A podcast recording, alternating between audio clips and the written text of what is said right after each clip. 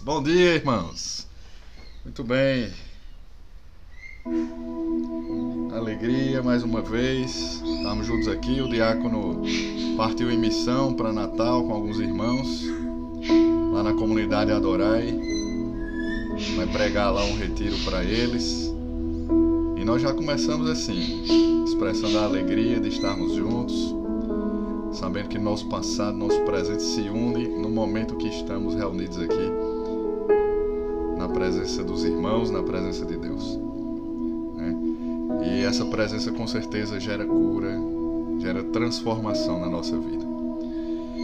E muito mais, a palavra de Deus também nos cura, nos transforma. E essa é a razão de estarmos aqui hoje. Por isso eu estava dando uma olhada aqui nas leituras e resolvi pegar o contexto geral do dia para que a gente saia realmente com toda a proposta que a igreja nos traz no dia de hoje. É uma primeira leitura aí, que é lá do livro de Zacarias. Você pode já ir abrindo aí. Livro do profeta Zacarias, no capítulo 2, primeiramente versículos 5 a 9 e 14 a 15a. Lá no Antigo Testamento, e depois nós vamos também, o Evangelho é curtinho, e nós vamos fazer a ligação justamente daquilo que a liturgia completa da igreja nos traz hoje. É interessante para nós um livro, esse livro de Zacarias talvez não seja muito conhecido. E aí é bom a gente estudar também nesse sentido, tá? A palavra de Deus nos diz assim: Levantando os olhos, olhei e vi um homem que tinha na mão um cordel de agrimensor. Perguntei-lhe: Aonde vais? A Jerusalém, respondeu ele, para ver qual é a sua largura e o seu comprimento. O anjo porta-voz conservava-se imóvel quando veio ao seu encontro outro anjo que lhe disse: Corre, fala a este jovem. Dize-lhe: Jerusalém vai ficar sem muros, por causa da multidão de homens e de animais que haverá no meio dela. Eu mesmo, oráculo do Senhor, serei para ela um muro de fogo que a cercará. Serei no meio dela a sua glória. E a gente pula lá para o versículo 14. Solta gritos de alegria, regozija-te, filha de Sião, eis que venho residir no meio de ti. Oráculo do Senhor. Naquele dia se achegarão muitas nações ao Senhor e se tornarão o meu povo. Habitarei no meio de ti. Palavra do Senhor, graças a Deus. Muito bonito, gente, essa, principalmente essa última palavra, né?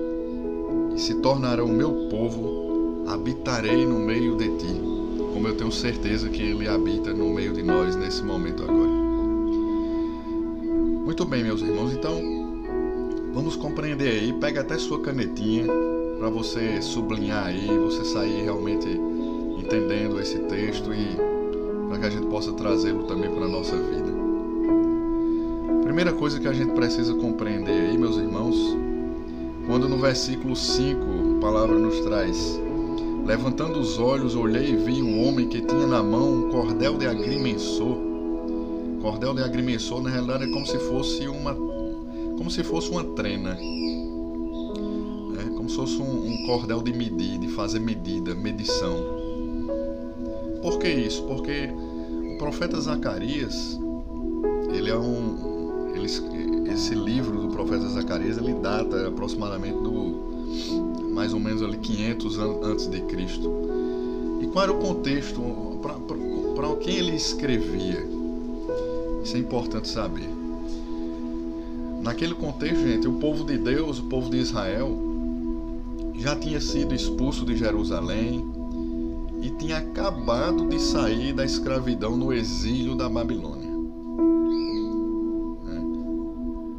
Bem me recordo, era o, o, o Ciro, né, tinha dado o, a autorização para que o povo voltasse para Jerusalém. Bom dia, irmã Águida. Bom dia, irmãs oblatas. e ele já tinha autorizado e o povo já podia sair, já não, né? Foram anos e anos de, de, de escravidão na Babilônia. Mas o povo tinha autorização para voltar à sua terra. Só que o que é que acontece? Quando o povo de Israel, o povo de Deus, volta para Jerusalém, o que é que eles encontraram lá? Encontraram uma cidade totalmente destruída. E aí você começa a compreender agora porque esse versículo se inicia com essa imagem trazida pelo anjo dessa, desse homem com essa trena, esse cordel de medir. Porque era a visão a visão do povo sobre Jerusalém destruída. E aí nós começamos a, a compreender que imagine você estava escravo, exilado numa terra estrangeira, mas ganhou a liberdade, recebeu a liberdade, só que quando volta para o seu lugar de origem, você encontra tudo destruído. E aquilo que era aquilo que era o sinal da proteção do povo, que eram os muros, estão caídos. Tudo está destruído. Né? Tudo derrubado. Por isso que na sequência, na, no versículo 6, se fala: Perguntei-lhe, aonde vais? A Jerusalém, respondeu ele, para ver qual é a sua largura e o seu comprimento. Ou seja, Assim como nas nossas vidas, muitas vezes destruídas, como Jerusalém, é a promessa do Senhor dizendo a ele para pegar essa trena, pegar esse cordel, porque ele vai reconstruir aquilo que estava destruído. Bonita, né? A, a, a profecia. Imagine do povo que sai já exilado, cansado e tem que começar a reconstruir.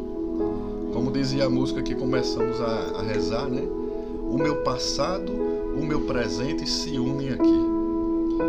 Às vezes na nossa vida o nosso passado nos fragmentou demais. E às vezes no nosso presente, o nosso presente, a gente vai se permitindo também que ele fragmente a nossa vida. Muito difícil recomeçar quando a gente está fraco. Mas Deus vem sobre o seu povo justamente para dizer: vou medir, vou tirar as medidas, largura e comprimento, porque vou reconstruir Jerusalém. Só que aí, meus irmãos, se a gente seguir aí, no versículo 7 vai dizer: O anjo porta-voz conservava-se imóvel. Quando veio ao seu encontro outro anjo que lhe disse: Corre, fala a este jovem, dize-lhe Jerusalém vai ficar sem muros. ah, meu irmão, aí é o seguinte. Aí imagine que a segurança que o povo tinha, e é por isso que a cidade era murada. A segurança que o povo tinha eram os muros da cidade, mas eles estão no chão. E como é também na nossa vida? As proteções humanas que nós costumamos nos cercar.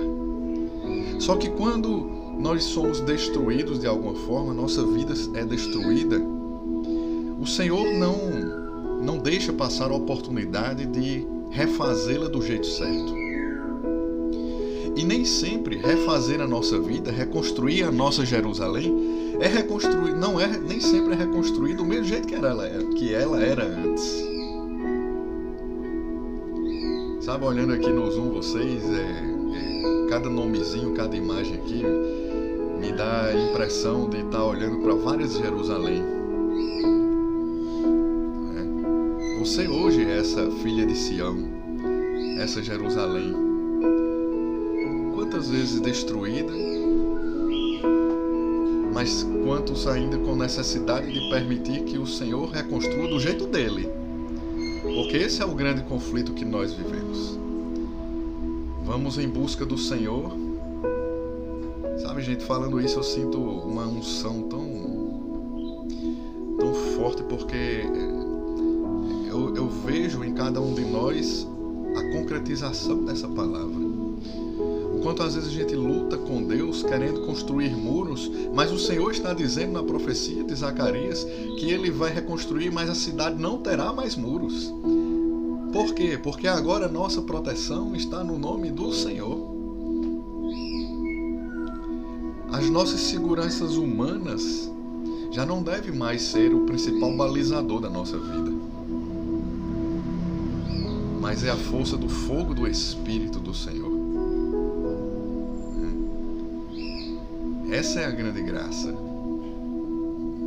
de mergulhar nessa, nesse mistério. Saber que um dia aquele que se encontrou em Jesus, ele não precisa mais, ele não está mais preso às seguranças humanas. Porque faça chuva ou faça sol, tenha muros ou não tenha muros, a nossa confiança está no nome do Senhor. E o Senhor não perde, não perde. Esse é o nosso conflito de quando fazemos uma experiência com Deus, quando estamos destruídos, e aí vamos lutando com Ele na medida que Ele nos reergue, a gente tem corre o risco de cair na tentação de querer ser reconstruído do jeito antigo. Mas o Senhor, o Senhor aquele que é o criador de todas as coisas, que nos fez lá do barro, ele nos toma como um vaso quebrado ele reconstrói, mas ali ele põe todo o zelo, todo o carinho, toda a força dele. Esse é o grande desafio dessa palavra no dia de hoje. Despertar em cada um de nós a permissão a Deus para que ele nos reconstrua sem muros, sem reservas, abertos à graça do Espírito, abertos principalmente a passar por certas coisas que nós não gostaríamos de passar, mas confiando que o resultado final será de fato e verdadeiramente uma felicidade que muro nenhum pode proporcionar, uma felicidade e uma segurança que muro nenhum, muralha nenhuma pode proporcionar. Eu faço até uma lembrança. O povo de Deus, o povo de Israel, era um povo desse tamanho, bem pequenininho em comparação a tantos outros povos que existiam naquele lugar e tantos impérios, tanto que o povo foi, foi Jerusalém foi tomada várias vezes. Mas esse mesmo povo, ele poderia não ter grandes exércitos, a força deles não estava nas armas, no poder bélico, mas a força deles, eles só chegaram na Jerusalém celeste sem armas, sem sem poder bélico, sem um grande, sem um povo numeroso, porque diante deles ia o Deus de Israel. Talvez se apresente hoje na sua vida muralhas grandes, né? como as muralhas de Jericó também. Né? E talvez você sem, com as próprias forças, você não consiga, você se encontre é, inutilizado, vulnerável, sem forças para isso. Confiança no nosso Deus é primeiro confiar que talvez a gente nem confiar que a gente tem a força para derrubar a muralha, mas também confiar no caminho que ele vai propor, porque talvez o caminho não seja derrubando a muralha, seja rodeando a, a cidade. Então, aceitar, receber, assumir os caminhos de Deus para nossa vida. Principalmente quando ele é claro demais com a gente, né? Porque às vezes tem gente que se faz, né? Deus é tão claro, tão claro, mas essa aceitação, a pessoa se fecha dentro do muro desse, Deus já falou tanto. e a pessoa fica teimando, teimando com Deus. Não adianta. E aí na sequência, versículo 8.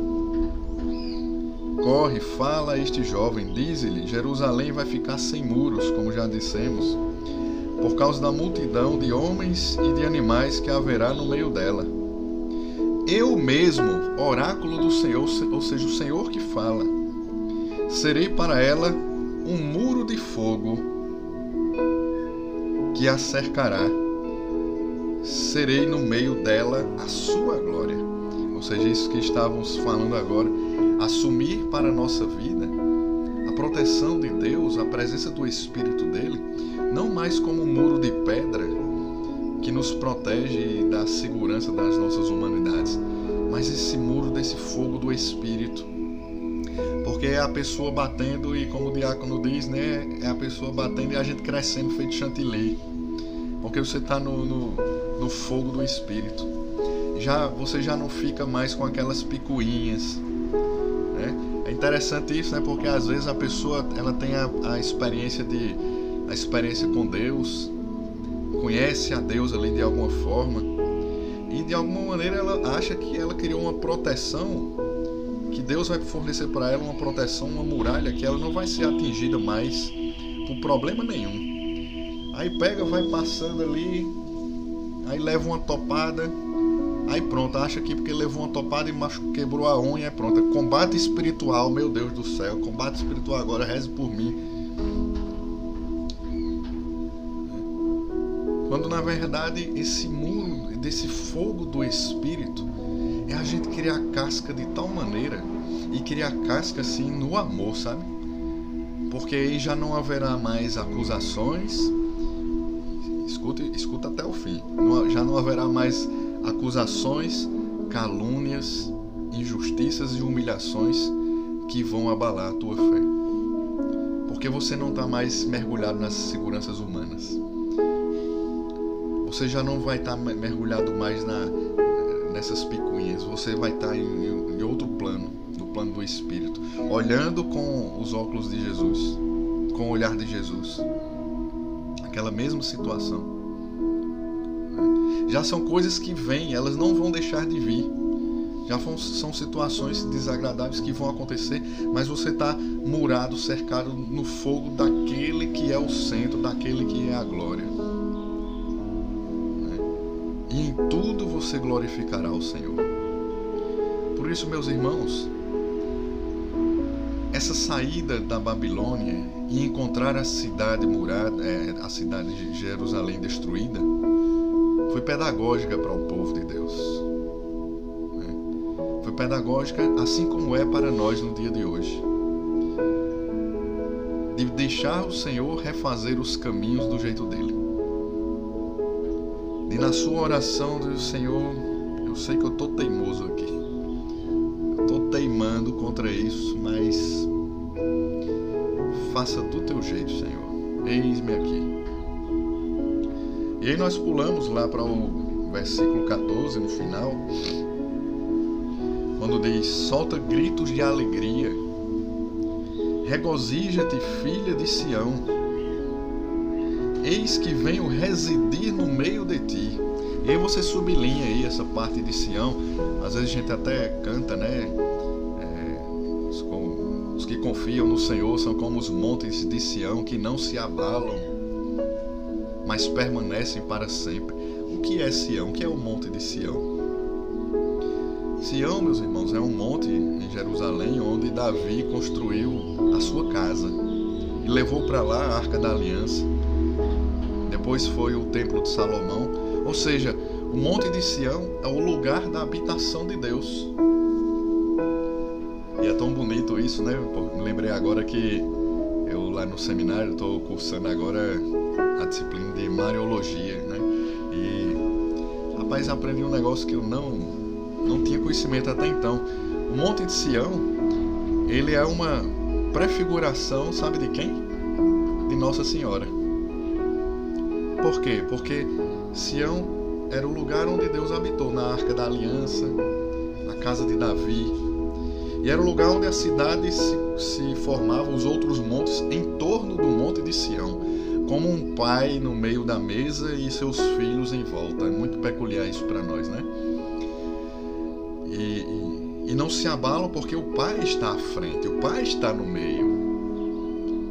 Essa é, é essa é a consciência, a fé que nós precisamos adotar no, no dia de hoje. Saber que nosso pai está no centro, nosso Deus está no meio. Se eu me entrego e se eu estou perto dele, é como que em volta do, do, do, do monte de Sião, né, ali há a autoridade e o poder de Deus. E nós estamos sobre a sua guarda, já não mais fechados em muros, mas no fogo do Espírito. E Sião é justamente essa prefiguração de Nossa Senhora, porque porque se Deus habitava lá no Antigo Testamento, naquela, naquele espaço, naquela arca da aliança, era ali que ele se manifestava, Sião é, é portanto, uma prefiguração de Maria, porque foi nela que Jesus habitou por primeiro, na encarnação. Bonito, né? E isso também é uma, uma beleza para nós, porque cada um de nós é chamado a exercer essa vocação do Monte de Sião, a ser lugar da habitação de Deus. Quando você se permite ao Espírito bater e abrir e entrar na sua porta, na sua casa. É, é quando você se permite baixar esses muros, não reconstruir os muros e deixar que Deus entre verdadeiramente e você será esse Shekinah, essa, essa, esse lugar da habitação de Deus. Olha, ó, que bonito ali, né? Quem tá no YouTube não dá pra ver, né? Mas eu tô vendo ali Paulinho, lá com, com o filhinho dele no braço ali, sentadinho. Esse menino tá seguro todo aí agora, que tá no braço do pai. Assim como nós precisamos estar também seguros nas mãos de Deus, sem reservas, sabe? Sem ficar se apegando a coisas menores, a prejulgamentos. Tem algumas coisas, às vezes, meus irmãos, que nos fazem perder a fé. A igreja nos ensina que coisas, por exemplo, é, a decepção com aqueles que dizem ter fé, isso pode abalar a nossa fé às vezes os sofrimentos que nós assistimos no mundo, tanto nosso quanto o sofrimento dos outros, isso pode acabar abalando a nossa fé. Mas o Senhor nos, nos comunicou, nos alertou sobre isso. No mundo havereis de ter as aflições, mas coragem. É, por, é por, justamente por isso que nós precisamos estar cada vez mais em torno de Sião, em torno do lugar da habitação de Deus, e eu diria mais hoje ser essa presença de Deus. Estar abertos de tal forma ao Espírito que nós sejamos essa presença firme de Deus. Quando a gente se aproxima do outro, a gente já sente né, a, a presença de Deus naquele outro, porque a gente sabe que ele está entregue, ele está aberto, ele está sem esses muros. Por isso, meus irmãos, solta gritos de alegria, regozija-te, filha de Sião. Filha de Sião é tanto a cidade de Jerusalém, mas a gente pode fazer essa prefiguração com a Virgem Maria também, né? Porque aqueles que choraram, aqueles que choraram na escravidão, aqueles que tiveram que refazer os caminhos na presença do Senhor, é a promessa dada por Deus através de Zacarias para o povo.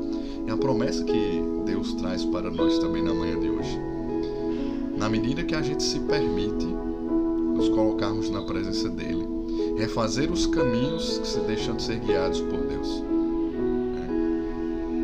A gente vai se regozijar de alegria. Naquele dia se achegarão muitas nações ao Senhor e se tornarão meu povo, habitarei no meio de ti. Queda dos muros, meus irmãos, é para dizer que já não é mais fechado somente àquele povo judeu.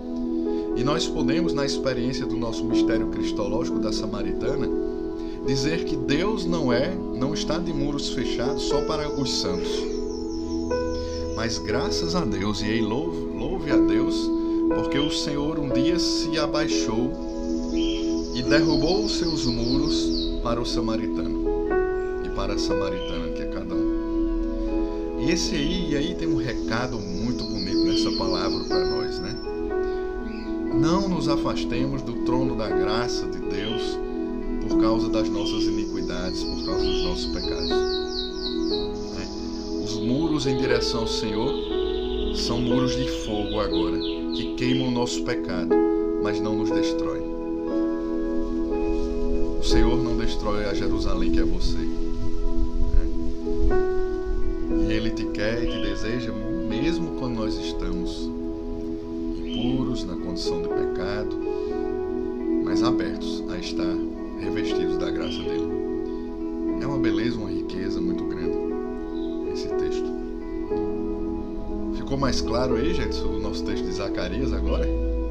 Nesse contexto todo? E aí a gente pula, então, lá para o Evangelho, para que a gente possa correlacioná-lo. Está lá no Evangelho de Lucas, no capítulo 9, versículo 43b até o 45. Lucas 9, 43b ao 45, bem curtinho, que diz assim: Como todos se admirassem de tudo que Jesus fazia, disse ele a seus discípulos: Gravai nos vossos corações estas palavras.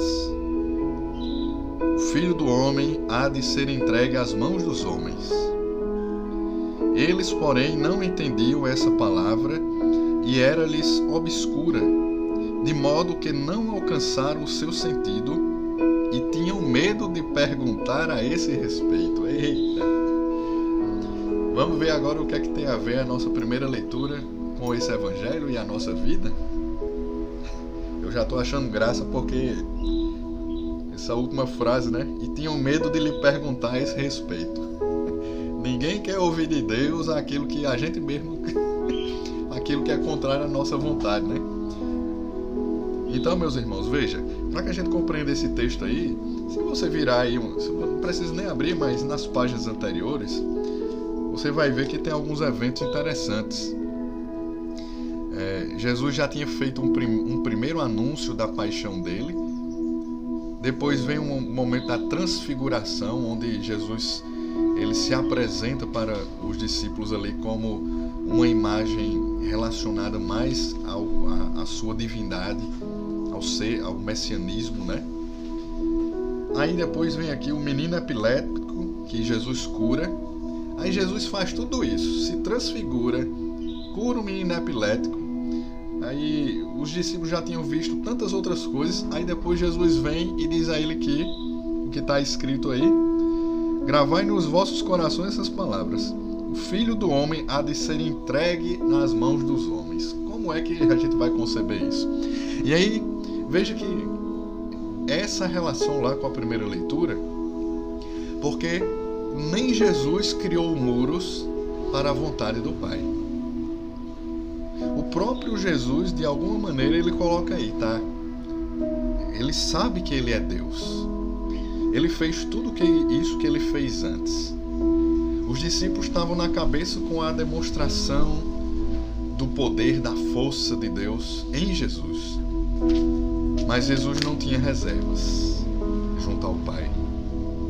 Jesus estava justamente para fazer a vontade do Pai. E a vontade do Pai está até expressa no momento mesmo da, antes da paixão, né, quando ele diz: Pai, se possível, afasta de mim esse cálice.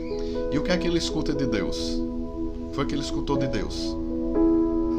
Nada. Um silêncio. Por quê? Porque a vontade de Deus era que ele seguisse o seu caminho de Calvário até a cruz. Cruz era que se concretizava tudo aquilo que constituía o plano de salvação de Jesus, de Deus para conosco. Então essa é a primeira ligação e, e a primeira mensagem para nós corroborando no Evangelho, né? Que aquele, o nosso Pai, o nosso Deus, ele foi o primeiro. O que é bonito é isso, gente. Não é uma regra, uma coisa para a gente seguir, porque ele fez. Ele assumiu por primeiro. O único que poderia não assumir aquilo, porque não tinha pecado, foi ele que assumiu. Filho do homem há de ser entregue às mãos dos homens.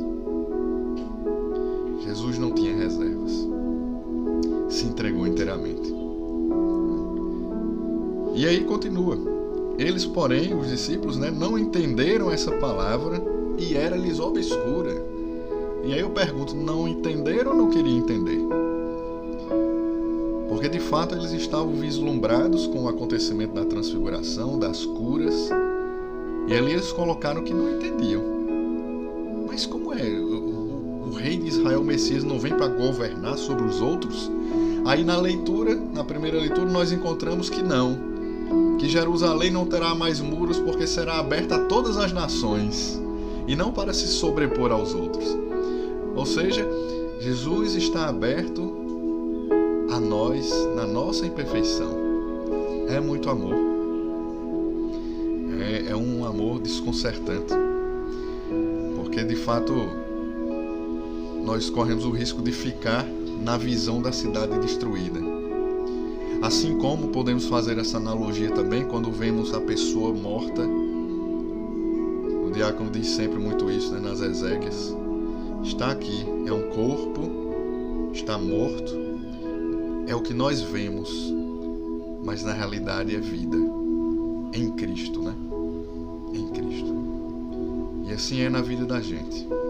Olhar as situações de morte na nossa vida com os olhos humanos, ou seja, com a necessidade dos muros, mas com os olhos da fé enxergar a vida naquilo. Nos momentos que fomos fragmentados, nos momentos que fomos destruídos, porque eu vou dizer a você, gente, olhe, mundo está aí para nos machucar e buscar a todo custo fazer que a gente perca o céu.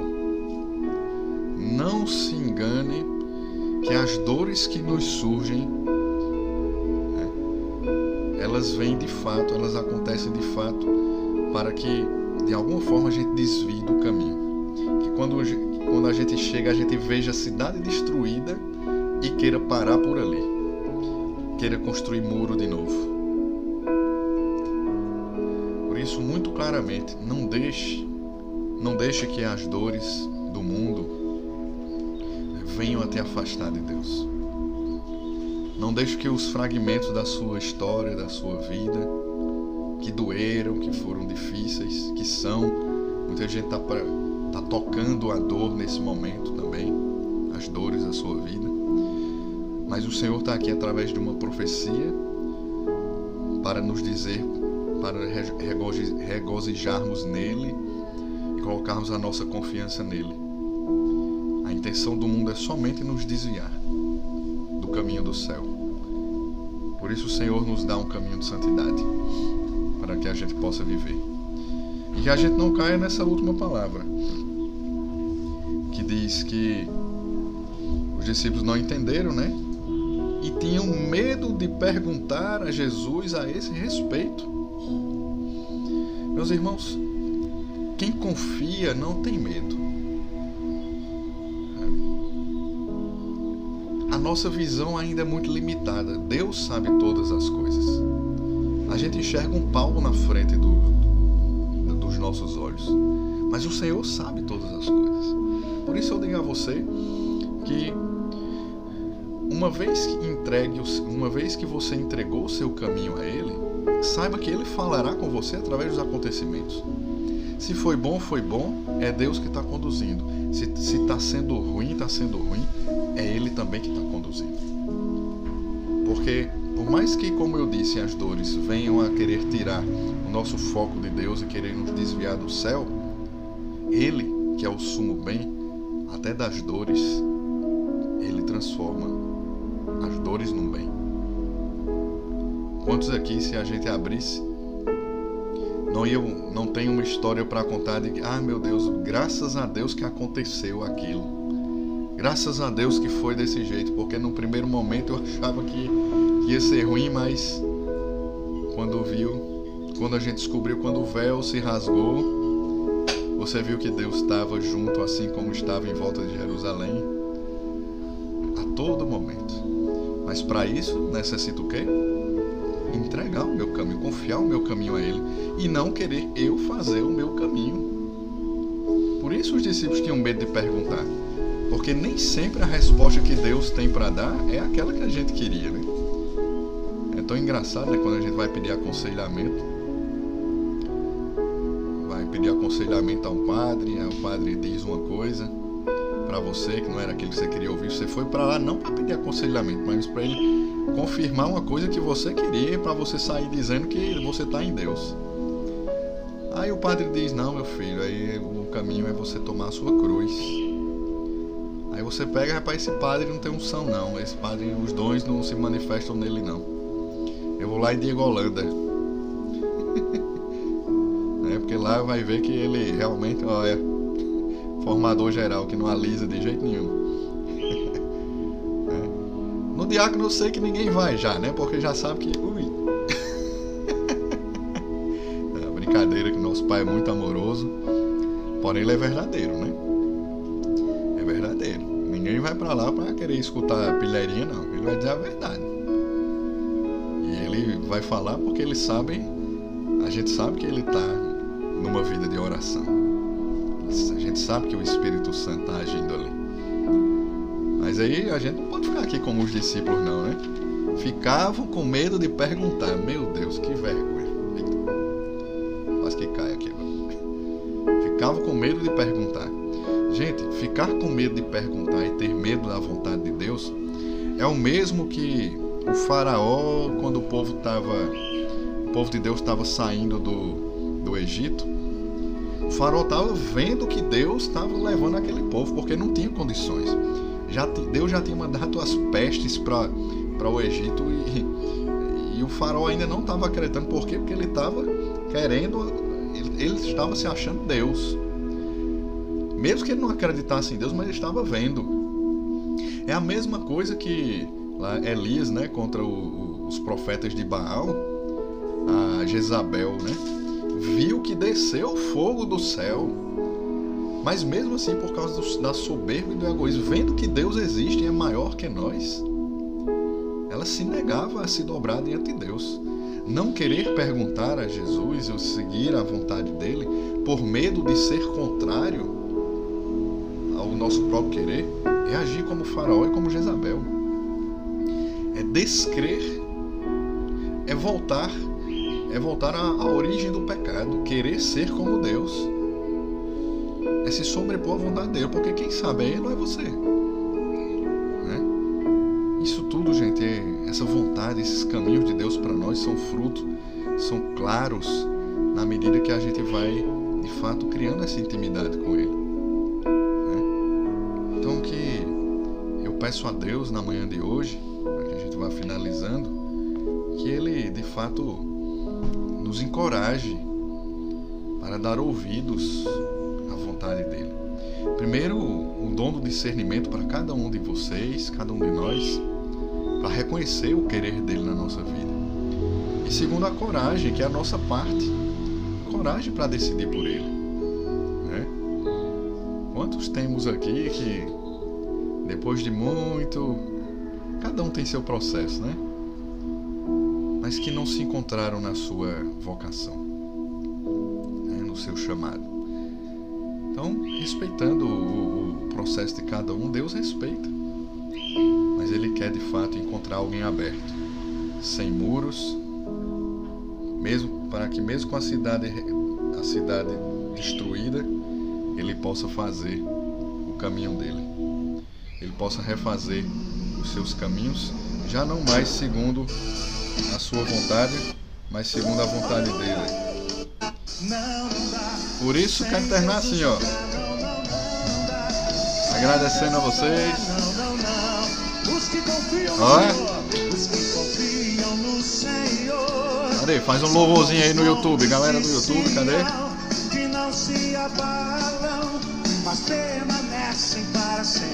Olha. E como em volta de Jerusalém estão os montes. Assim é o Senhor, meu irmão. Em volta de nós, em volta do seu povo, sou eu, é você. Cadê Manaus? Cadê irmãzinhas aí? Cadê vocês dançando? Eita, que alegria. Vamos, é, cadê Oblatas? Oblatas, por favor, bracinhos aí em cima calice diante dele a terra, os joelhos Isso. Porque o Senhor é Deus, gente. É o nosso rei. Isso, o YouTube também tá aqui, ó. Sem Ele não dá, minha gente.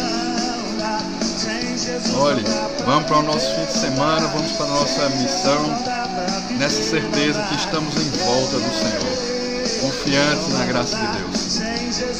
Siga aí restaurado, renovado, com essa força de Deus. Saiba, se lembre sempre, sempre que mesmo sozinho, você tem o Senhor ali habitando no monte de Sião, que é você. Olha, o Orlando está louvando.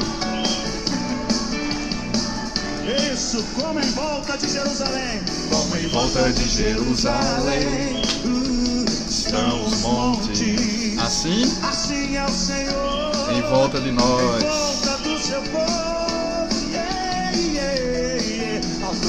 Muito bom, gente. Vamos lá, cheios do Espírito Santo. Senhor. Vamos fazer aquilo, realizar aquilo que é plano de Deus para nós. Cale-se, cale-se diante dele a terra. Dobrem os joelhos, ergam as mãos. Pois o Senhor é Deus. Senhor é rei dos povos. Não dá, vamos lá. Não dá, sem Jesus não dá. Não dá, sem Jesus não Olha, não dá, né? não dá sem Jesus e é muito mais fácil com vocês. né? É muito melhor juntos. Não dá,